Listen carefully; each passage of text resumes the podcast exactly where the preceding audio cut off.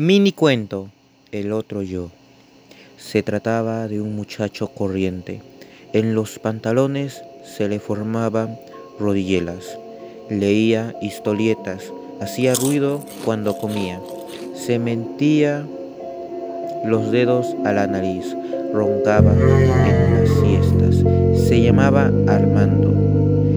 Corriente en todo menos en una cosa. Tenía otro yo. El otro yo usaba cierta poesía en la mirada. Se enamoraba de las actrices. Mentía cautelosamente. Se emocionaba en los atardeceres. Al muchacho le preocupaba mucho su otro yo y le hacía sentirse incómodo frente a sus amigos.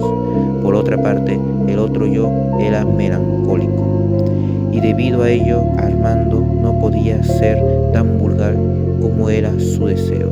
Una tarde Armando llegó cansado del trabajo, se quitó los zapatos, movió lentamente los dedos de los pies y encendió la radio. En la radio estaba Mozart, pero el muchacho se durmió. Cuando despertó, el otro yo lloraba con desconsuelo. En el primer momento, el muchacho no supo qué hacer, pero después se e hizo e insultó concienzudamente al otro yo, pero no dijo nada.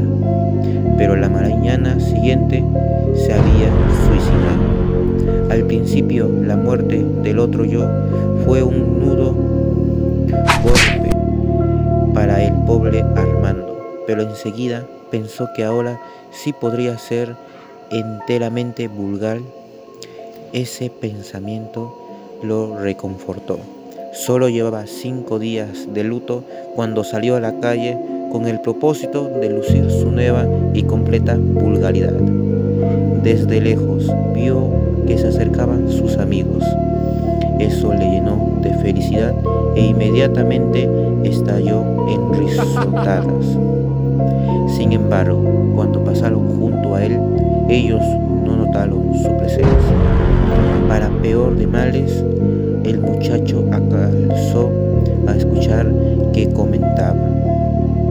Pobre Armando, y a pesar que parecía tan fuerte y saludable, el muchacho no tuvo más remedio que dejar de reír y al mismo tiempo sintió a la altura del extenor un agudo que se parecía bastante a la nostalgia, pero no pudo sentir autotécnica melancolía, porque toda la melancolía se la había llevado el otro yo. Fin. La muerte y la otra sorpresa. 1968